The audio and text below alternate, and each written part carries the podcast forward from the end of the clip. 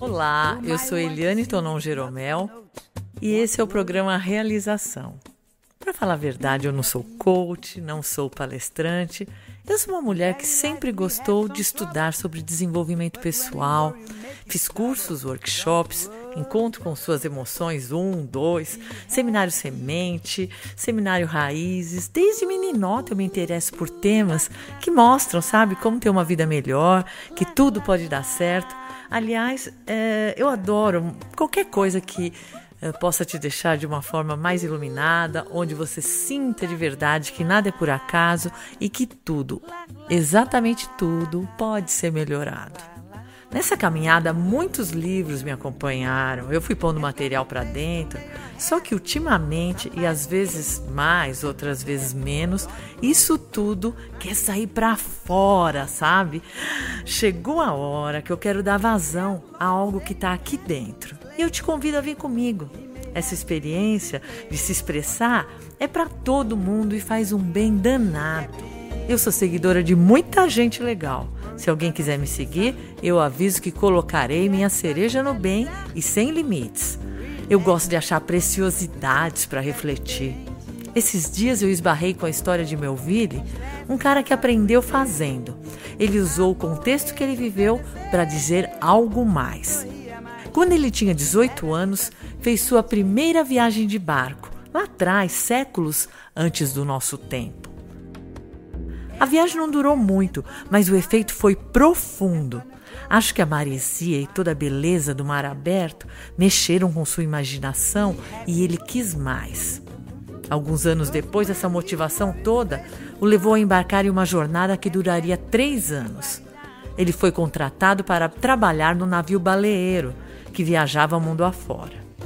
Quando o navio parou na Polinésia, imagina você, ele e um companheiro desertaram da tripulação e foram capturados por canibais. Cara, ficaram quatro meses como prisioneiros, mas conseguiram escapar.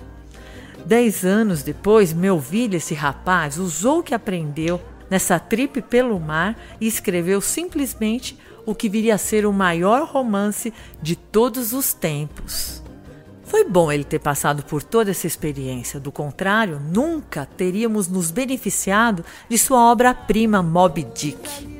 Uma história complexa, mas muito bem costurada, que vale por si mesma.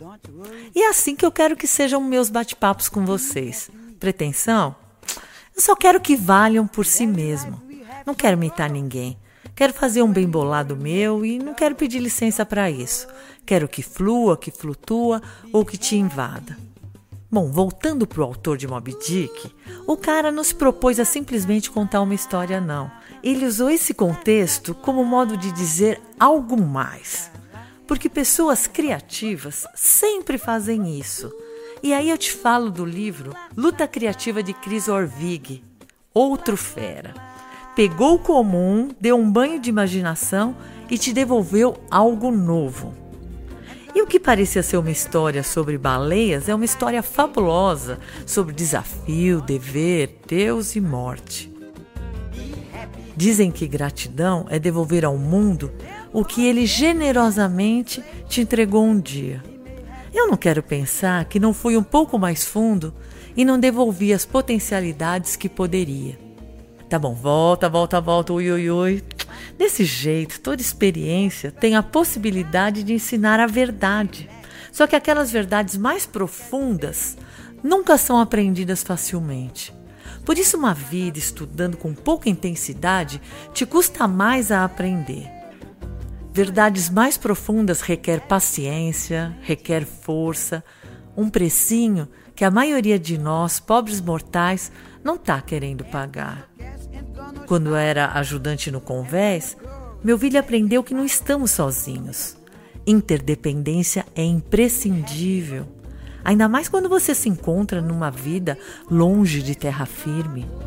Como ele explica com suas próprias palavras, não podemos viver apenas para nós mesmos. Milhares de fibras nos conectam com o nosso próximo. E é isso que experimentamos na vida, essa interdependência, que sabiamente podemos nos desenvolver a partir dela ou nos perdermos em seu emaranhado. Se enfrentarmos os desafios da vida, mais sabedoria poderá chegar às nossas almas. Olhe que bonita essa parte. Quanto mais vida vivemos e mais dificuldades enfrentamos, maior o potencial de sabedoria a ser tecido em nossas almas como fios que a impedem de se desfazer. Só que esses fios às vezes ficam por demais apertados, que fica difícil movê-los. Como vamos trazer esses fios à luz sem puxá-los para não arrebentá-los? Com essa premissa, decidi fazer esse bate-papo ao falar sobre os conselhos que talvez desse a mim mesma, porque todo conselho é autobiográfico, como diz o artista Austin Kleon. E com isso eu estou te dando mais uma maneira de ir lá e acessar a sabedoria em sua vida. Portanto, vou lá, jogar luz ao que te incomoda e mais luz ainda ao que você pensa ser a solução. Isso não é só ter uma visão positiva da vida, mais que isso, é estar disposto a se reinventar. E ao trazer esses fios que nos compõem a luz, nos conectamos com o sagrado em nós. E citando Viktor Frankl, psicólogo e sobrevivente de um campo de concentração nazista, aliás fortemente citado em um dos livros que eu li do Dr. Augusto Cury, ele disse: "O que é para dar a luz deve suportar a queima. O que suportamos dá substância ao conteúdo que criamos. Simples assim. O princípio se aplica independentemente do grau de sofrimento ou da idade. O que vale é o princípio. Pode ser uma situação que você disseca e trabalha. Então, a dificuldade que você enfrenta pode ser o combustível para fazer algo muito bom. Olha só isso, gente. Então, a dificuldade que você enfrenta pode ser o combustível para você fazer algo muito bom. Din, din, din, hein? Olha a cereja do bem aí. Vai lá, revisita o sofrimento desse jeito e aí você poderá ver um centro puro de luz dentro do círculo escuro da dificuldade da vida. Agora vamos pôr uma Baby Consuelo aí, vamos? Era uma vez uma pessoa comum, afim de saber do bem e do mal. E que um dia sacou que o seu lado é o amor. Não aceita a violência, cultiva a consciência e vive nessa alegria em busca da sabedoria. Cósmica, a claridade da manhã cósmica como infinito lá no céu cósmica como toda a natureza. Cósmica, a claridade da manhã cósmica como infinito lá no céu cósmica como toda a natureza.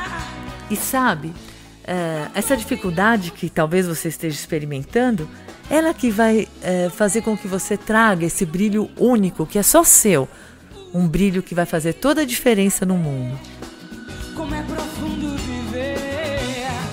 Eu tenho um grupo de amigas que prezam muito pela autenticidade e eu creio que esse é o investimento.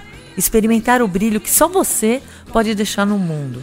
Um brilho único, apaixonante e tão próprio que vale todo aprendizado. Então, né, vamos procurar não nos perder e considerar que essas vivências que te tornam verdadeiro e cheio de contribuição para essa teia que é a vida. Não vamos nos perder da nossa história, ao contrário, vamos abraçá-la e sermos profundos nisso. E vivendo as milhares de fibras que nos conectam ao nosso próximo, eu me conecto a você e me despeço. Love, love, love. Don't worry, be happy.